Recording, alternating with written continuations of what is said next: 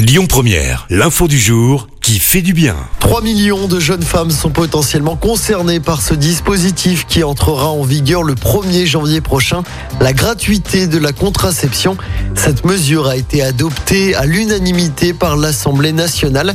Concrètement, grâce à cette mesure, le stérilet, certaines pilules et l'implant seront intégralement remboursés, mais aussi les frais de consultation pour les femmes jusqu'à l'âge de 25 ans.